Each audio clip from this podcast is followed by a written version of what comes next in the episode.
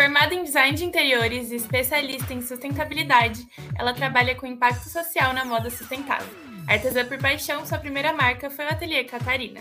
Atualmente trabalha também na Associação de Mulheres Empoderadas do Monte Cristo, aqui em Florianópolis, onde faz um trabalho de capacitação profissional e empreendedorismo na moda sustentável.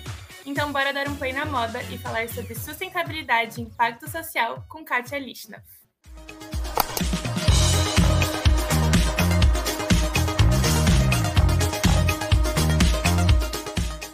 Oi, Kátia, tudo Olá. bem? Olá, bom dia, Ana, tudo bem?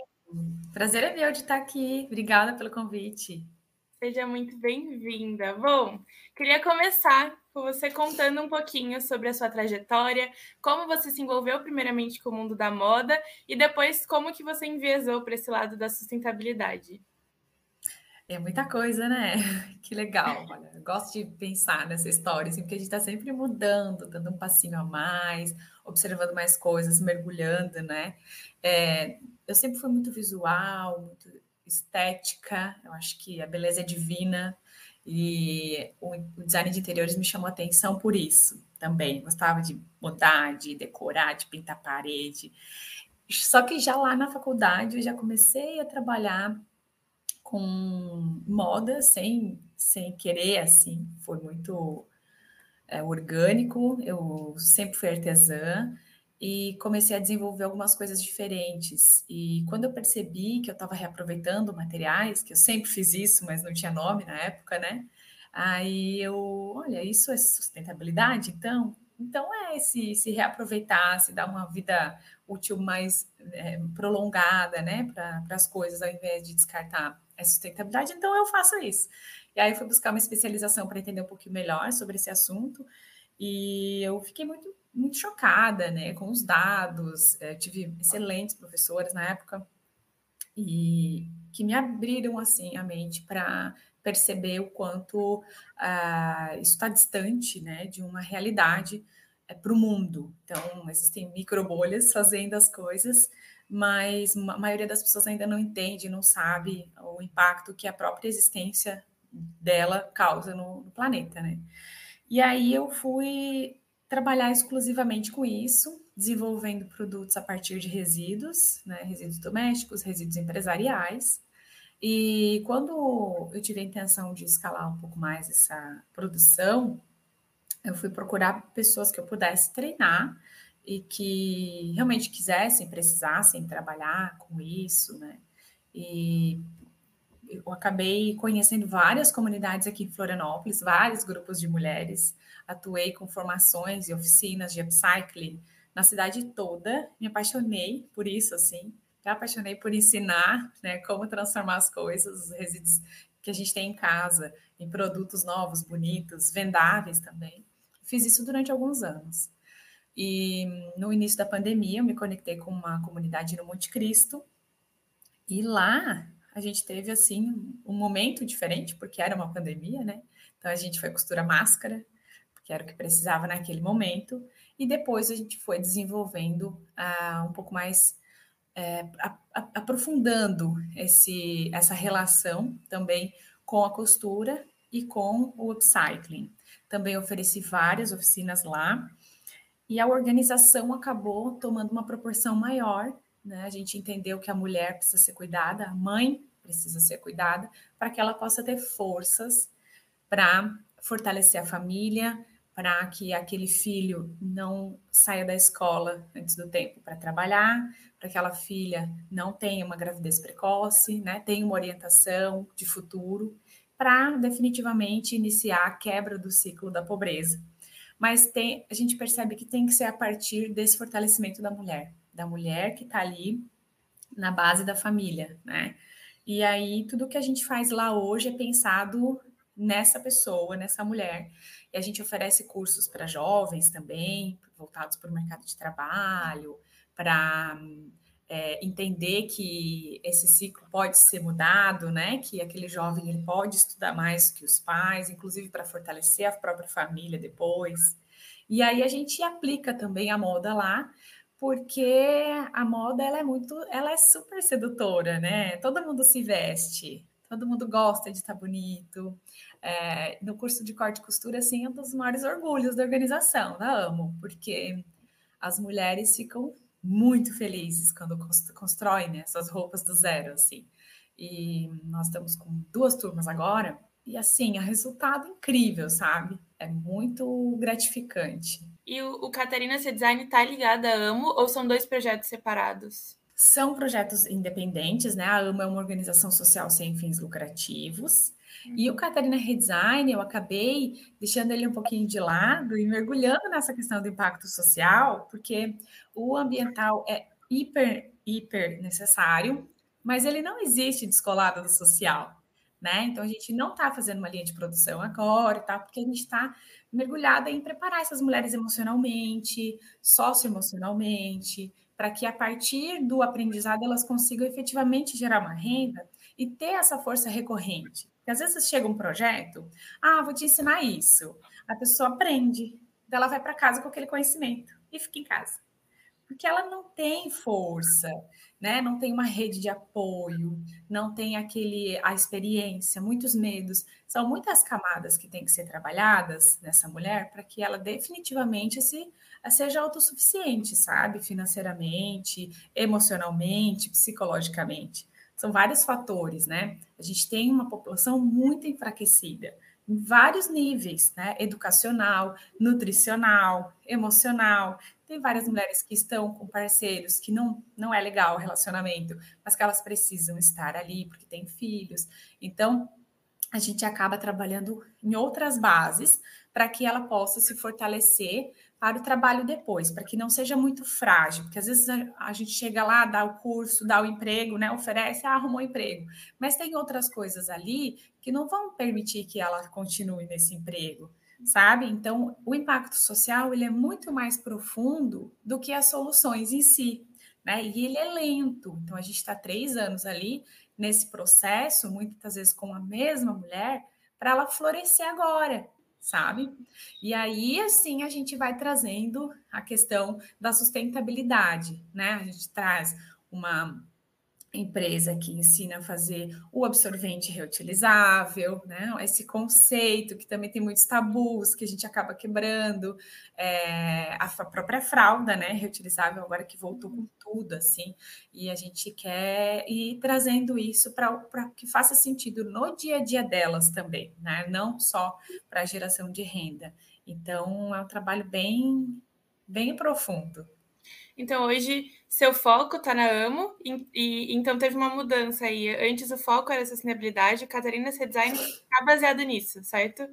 Isso. E aí uhum. agora é a sustentabilidade, mas pensando no impacto social em primeiro lugar, né? Então, não é Exatamente. a prática sustentável por ela mesma, digamos assim, é isso. Exatamente, porque senão você sabe que a gente pensando em produto, a gente acaba gerando mais produto né? E se a gente não conecta isso com as pessoas, com o sentido da coisa, a gente tem aí uma sociedade de quem tem poder aquisitivo comprando um monte de produto sustentável, uhum. né? Trocando os produtos antes do tempo muitas vezes, ou comprando porque é bonito e não pela necessidade.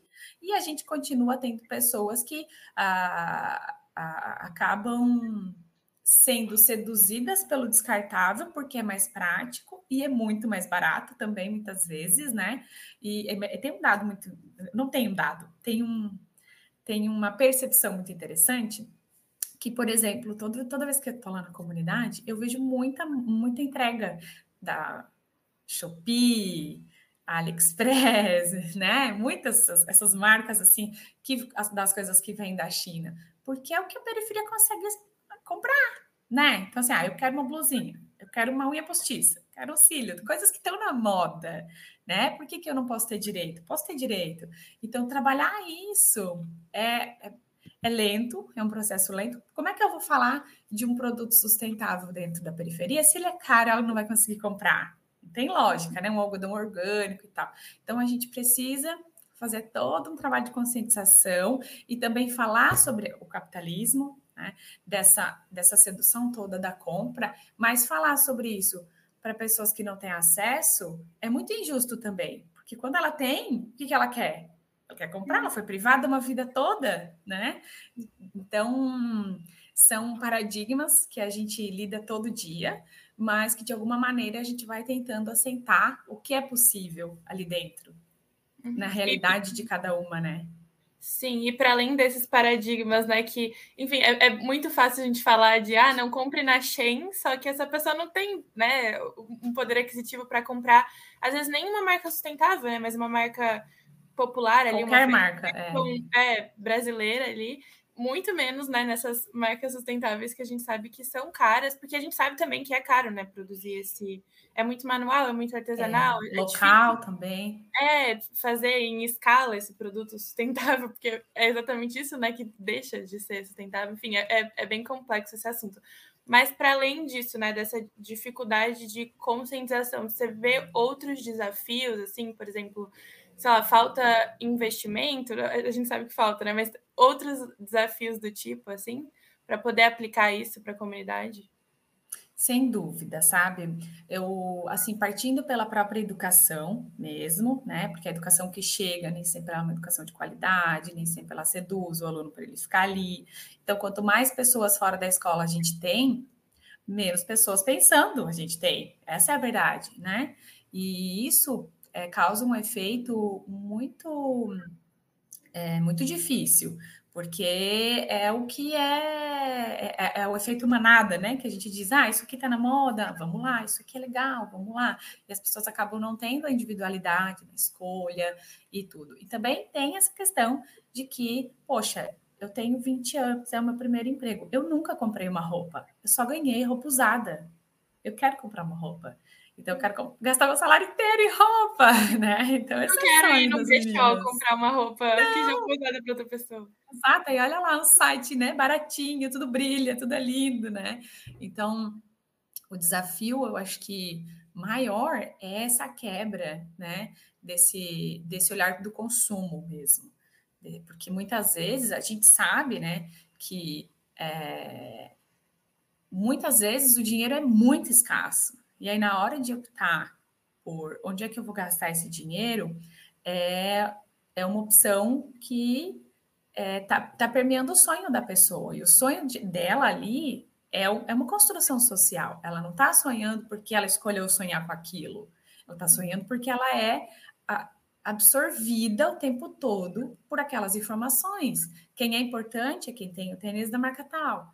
Dentro da comunidade, quem é importante tem a joia tem isso, tem um celular bom, né? Porque são as referências que estão no entorno. Ninguém sonha com o que não conhece. Né? Você sonha ir para um lugar que você não sabe que existe? Claro que não, né? Você sonha em comer uma comida que você não sabe que existe? Não, então eu só sonho com o que os meus olhos alcançam. E o desafio é esse, é dizer assim, olha, vamos atravessar essa avenida que ali tem outra coisa para você ver. Só que a pessoa tá muitas vezes ali a vida toda, ela nunca cruzou aquela avenida. Então, alguém tem que pegar pela mão e levar. A gente faz esse trabalho dentro das universidades, por exemplo. A gente mora numa cidade gente, que não é grande, né? Floripa não é grande, perto de outras cidades capitais do mundo, Brasil. Só que 100% das mulheres que a gente atendeu, atende, né? Mas que a gente atendeu e fez essa experiência, 100% não conheciam a Universidade Estadual e a Federal, e não sabiam o que, que tinha ali dentro, que era um estudo de graça, que é uma faculdade, que o médico do postinho de saúde se formou ali, que a, a pessoa do dono do, do, negócio que ela compra no mercado se formou ali, que a psicóloga que atende ela se formou ali, que o filho dela, que ela pode se formar ali também, qualquer um pode, é de graça. Uhum. Mas como assim de graça? Sabe? Não tem essa, essa visão, né? A gente fez, agora no último semestre, eu tive a matéria de jornalismo comunitário e, e a gente foi é, até a comunidade, enfim, fazer um projeto. A gente fez, inclusive, podcast com eles, que acho que é uma coisa do momento, né? É, é o que eles querem fazer também. Novamente disso, né? É o que eles conhecem do jornalismo hoje, né? E, e é isso, eles não sabiam que a UFSC podia ser para eles, né? Eles não têm essa, essa visão, porque ah, a federal é só para uma elite e sim, a gente sabe que tem toda a dificuldade, né? E, e que as cotas hoje são essenciais, mas as pessoas não, não, não têm esse acesso, nem sabem, por exemplo, às vezes, muitas vezes, da existência das cotas, ou o que de fato são uhum. as cotas, né? Que, enfim, é, é, um problema muito mais profundo, né? Exato. A gente teve, inclusive, uma aluna que, gente, que sobrou vaga na desk na artes visuais. O sonho dela era ser arquiteta. E a gente falou: olha, tem uma vaga na cota, pela cota, ela cumpria né, os pré-requisitos. Você pode entrar e você pode experimentar, depois você muda de curso tal. Se inscreve nesse link. Uhum. E ela não se inscrever porque ela não se visualiza, porque daí tem o ônibus, e aí o dinheiro, e o almoço, e daí como é que eu vou me sustentar? Porque eu já tenho 20 anos, eu tenho que trabalhar. E não não tem uma referência, né? Alguém que já tenha feito na família para dizer, não, vai, dá, é difícil. Você vai dormir cinco horas por noite, mas é só um tempo ali da tua vida. Vai dar certo, vai. Não tem essa pessoa para dizer isso. Porque quem está ali na base está dizendo, a gente precisa de você, do teu trabalho, a gente tem conta para pagar, a gente precisa comer. Como é que você vai se sustentar, né? O que não é errado porque é uma necessidade real, né? Sim. Mas é, o que a gente tenta é pegar pela mão e fortalecer. A gente tem trabalho de terapia comunitária também para trabalhar esse fortalecimento individual, né? Mostrar para as mães e os pais que o filho fazer um curso, um cursinho enquanto está no segundo grau ali, de administração, de início de programação, vai abrir a cabeça dele, já vai arrumar um emprego com maior valor, né? Porque às vezes o jovem ele desiste do, do trabalho do, da escola ali no segundo grau, no, no nono ano e tal, e ele vai para um trabalho pesado, que é o que o mercado ali local tem para oferecer, né? E aí ele passa uma vida no trabalho pesado. Quando tem 40, 45 anos, está encostando pela previdência, porque machucou. Assim acontece muito com as mulheres também que trabalham no serviço de limpeza e tal, porque não teve a oportunidade de aprender alguma outra coisa, né? É, não teve essa chance. Ninguém mostrou para ela que ela pode, né? E as coisas vão calcificando dentro da gente quando a gente é, não mexe nisso, né? Então a, a, a, gente vai acreditando naquilo. Então acaba que é o que eu consigo fazer tá bom e que bom que eu consigo fazer pelo menos isso para viver. Só que a vida tem outras oportunidades, né? Uhum. Que precisam ser mostradas. E aí a gente está fazendo isso nesse uhum. momento lá bastante. É um trabalho fundamental, é quase que abrir aí os horizontes, as percepções, o que é o mundo, né, para essas pessoas de é isso, a gente é uma vida inteira falando que esse não é seu lugar, não tem espaço para você, né? Então é um trabalho assim excepcional. Eu fico muito feliz até de você ter aceitado de contar, enfim, expor um pouco desse trabalho. E, enfim, quando a gente fala de marcas maiores daí, é, a gente tem hoje, né, tipo, greenwashing, a gente sabe que isso acontece. Você acha que existe um, algum jeito das marcas grandes no mercado se posicionarem mas de verdade, assim, sem ser só uma fachada, porque a gente sabe que é isso, a sustentabilidade também virou um negócio de gente com poder aquisitivo, né? Então é bonitinho você comprar numa marca que é sustentável, é legal, você é cool por isso, olha como eu me preocupo com o meio ambiente.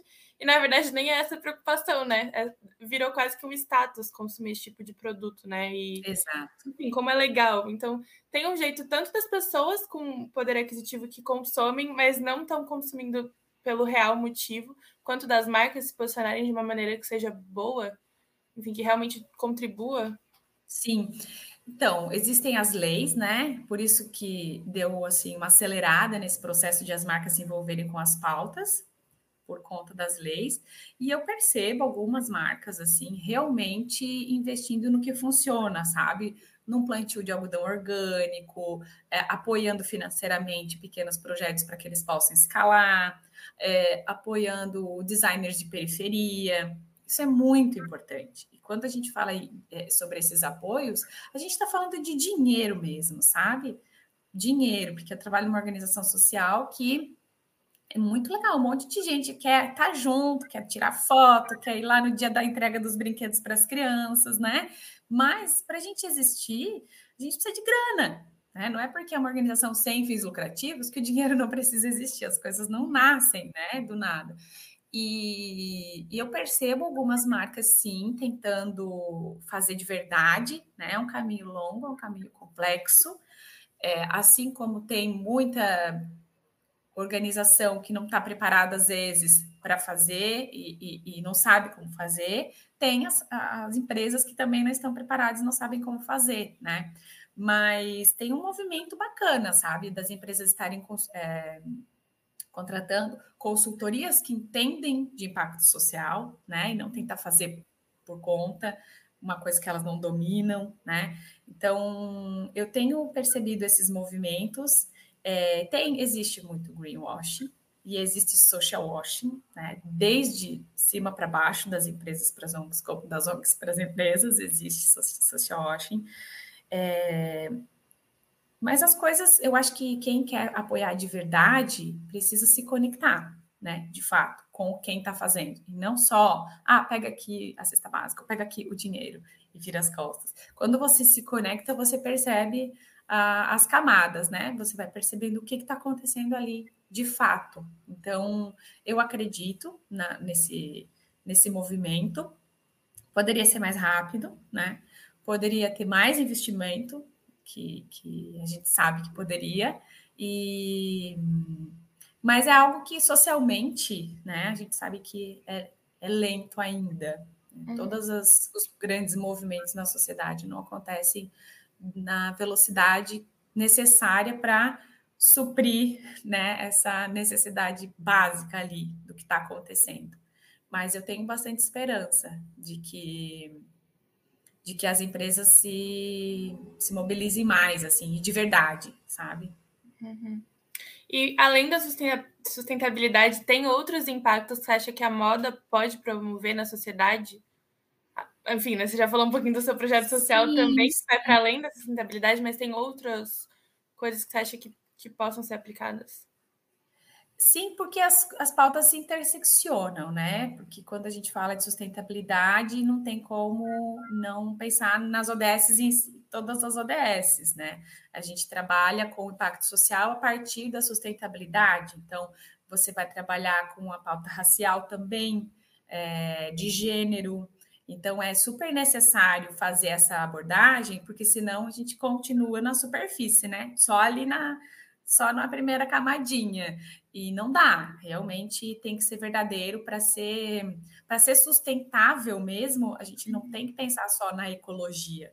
É, a sustentabilidade ela tem todos os pilares que inclui essa essa é, esse geral, né? Então é, é muito necessário fazer de verdade. Então, se a, se a empresa está fazendo sustentabilidade de verdade, não é só a ecologia que ela está atingindo, né?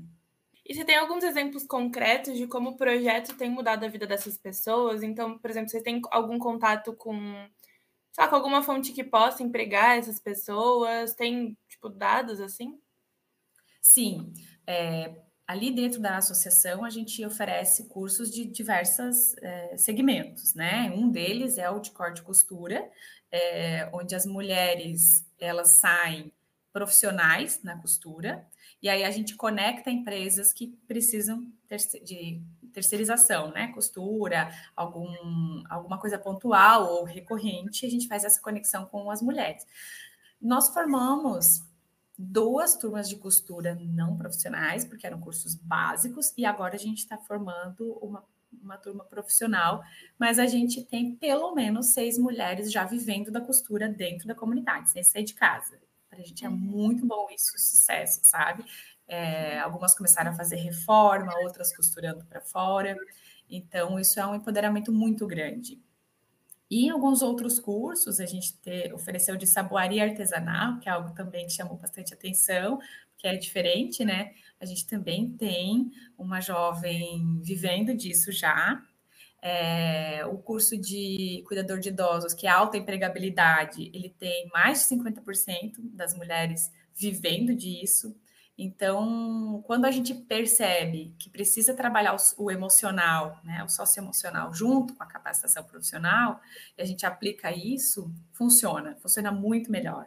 Então, a gente tem vários cases, assim, e jovens também que fizeram um curso de desenvolvimento socioemocional de três meses e arrumaram um trabalho, Teve uma que arrumou trabalho na RIC, inclusive, né? No TV, era o sonho dela.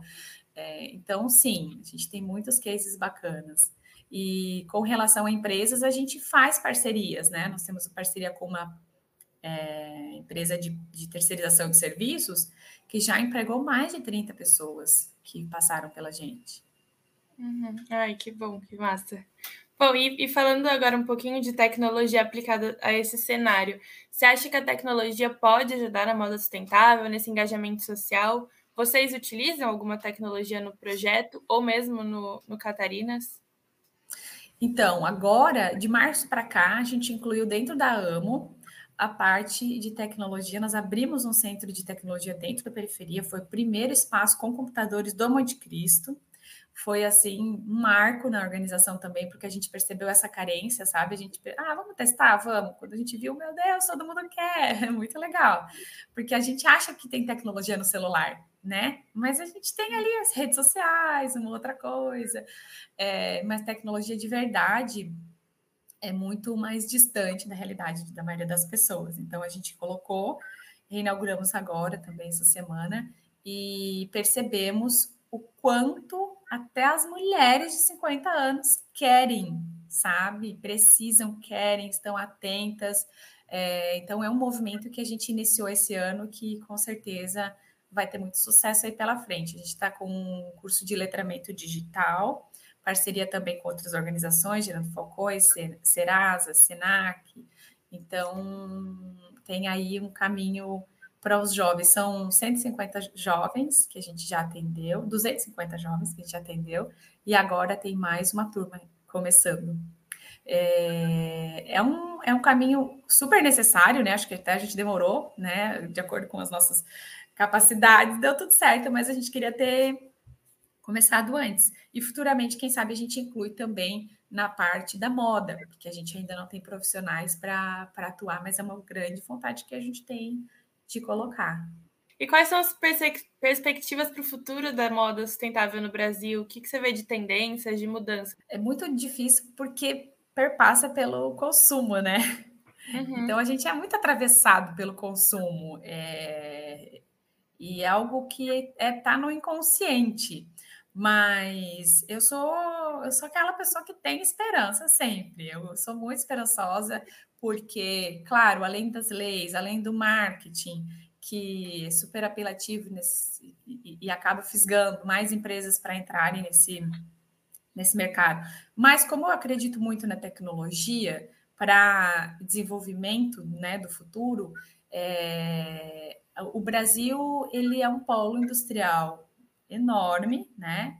A gente tem capacidade produtiva e a gente tem muita criatividade né? coisa que não se compra. Criatividade é algo que o brasileiro tem mesmo. Então, eu vejo cada vez mais isso é, atravessando outros setores, né? As coisas se misturando. Antes a gente via artesanato, artesanal, né? Hoje a gente já vem o artesanato tecnológico.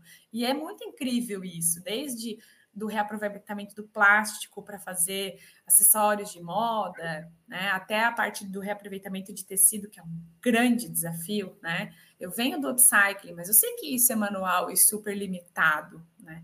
A nossa ideia, assim, de, de futuro da, da reciclagem do tecido, ela está muito distante ainda, mas eu acredito que com a tecnologia a gente vai dar uma já vai dar uma acelerada, assim. Eu fico feliz com as soluções que alguns designers de fora estão cons conseguindo, e eu acho que isso inspira e também já logo chega, né? Até uns dias atrás, a gente fez uma oficina lá na, na comunidade com um produto feito a partir de descarte de bituca de cigarro.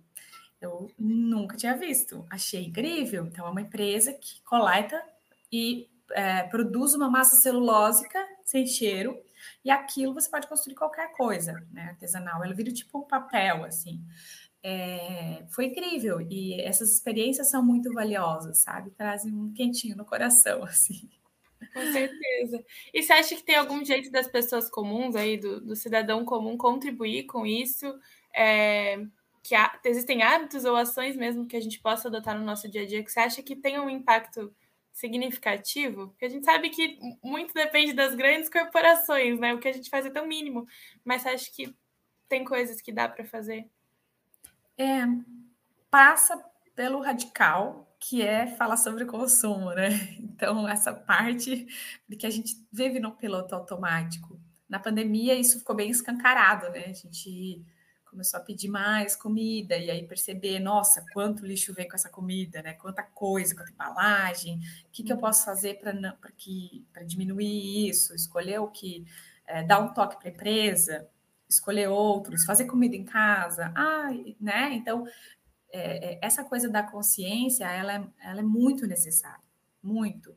E as pequenas escolhas são incríveis, sim, mas eu acho que a gente precisa cobrar, precisa estar atento às marcas e cobrar mesmo, porque é a população que faz as marcas se mexerem, né? Não ao contrário.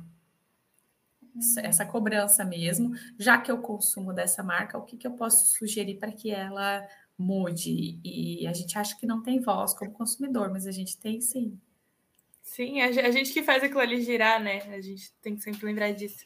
E não sei se pode me contar um pouquinho dos próximos passos, próximos projetos, tanto da Amo quanto pessoais seus que você queira compartilhar. Então, eu particularmente, assim, eu transito né, nessa, nessa linha, nesse fio condutor que veio desde a Tele Catarina, daí passou para Catarina Redesign, aí é na Amo, e durante a pandemia, como eu sou geminiana, eu não fico quieta, né? Não existe essa possibilidade, assim. Eu quero ficar aprendendo coisas diferentes e aplicando. Durante a pandemia, eu montei uma escola de cuidados, que é uma coisa que veio né, da minha família, da minha mãe. Então, a gente montou juntas uma escola de cuidados, a gente forma pessoas para o cuidado. Então, eu percebi que essa, esse fio condutor é o cuidado, né? É o cuidado com a natureza, né, com a ecologia, o cuidado com a mulher dentro da, de uma sociedade que exclui essa mulher da periferia, e aí é o cuidado agora com o ser humano. Então, eu estudo muito, estou estudando antroposofia agora, me apaixonei por esse assunto, e estudo biodança, faço biodança também, que é outra coisa, mas é, o que eu percebi até outro tempo, outro dia eu estava falando com minha terapeuta que eu tô em volta desse assunto, né? Que é o cuidado, que é o cuidado comigo, com as outras pessoas, com e não faz sentido para mim não pensar nisso, porque a gente passa uma vida, né, de 70, 80, talvez agora 100 anos, porque a gente vai chegar com mais facilidade nessa idade, é, sem pensar no que a gente está fazendo aqui com esse planeta que é finito e a gente né? Nós mesmos também somos, como seres humanos, e cuidar das relações, como eu estou fazendo essa vida acontecer, com quem eu estou fazendo, o que, que eu estou fazendo para mim, para o meu corpo, para o meu entorno, né? E a questão do, do consumo passa também pelo capitalismo, pelo, pela nossa produção de dinheiro. Então, onde que eu estou colocando meu dinheiro? Que cuidado eu estou tendo com isso? Então, eu estou nesse movimento de descobrir mais sobre esse assunto e como é, continuar levando ele adiante, sabe? É muito bacana. Enfim, uma iniciativa incrível. E tem algum lugar onde as pessoas podem encontrar mais informações sobre a AMO? Não sei se você quer divulgar o Catarina C Design uhum. também. Como as pessoas podem ajudar, contribuir? Então, a... eu vou falar da Amo, porque, né, como eu falei, o Catarina Redesign, eu dei uma aposentada nele, tudo que eu sou, tudo que eu trouxe dele, eu investi ali na organização.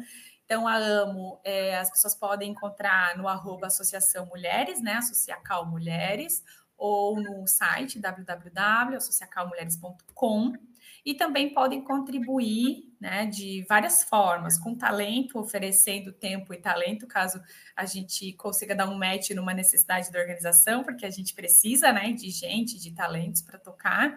É, como patrocinando cursos que não são, né? Às vezes a pessoa, ah, não, como é que faz? Se você tem uma empresa ou duas empresas se juntam, conseguem fazer uma formação de 30, 40 mulheres para colocar no mercado de trabalho, isso é bem importante.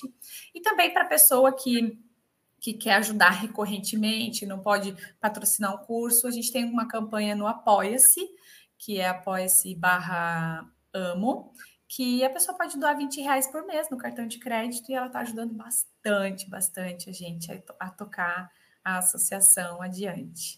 Legal, é a associação Amo com dois M's, né? É isso? isso, exato. Perfeito. É. Se colocar Amo com dois M's ali no Instagram, já aparece.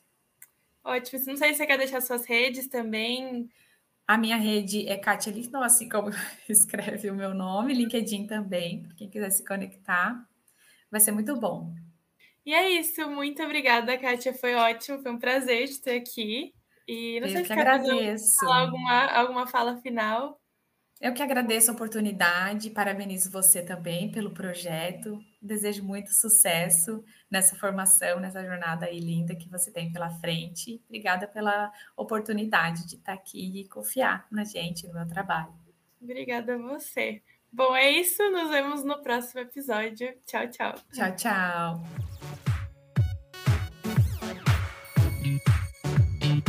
Play na Moda foi produzido para a disciplina de Laboratório de Áudio e Radiojornalismo da Universidade Federal de Santa Catarina no segundo semestre de 2023. Roteiro, locução e edição por Ana Luiz Antonioli. Convidados do episódio, Katia Lichnoff. Coordenadoria técnica por Roque Bezerra e Peter Lobo. Colaboração de monitoria por Vinícius Graton. Orientação do professor Áureo Mafra de Moraes.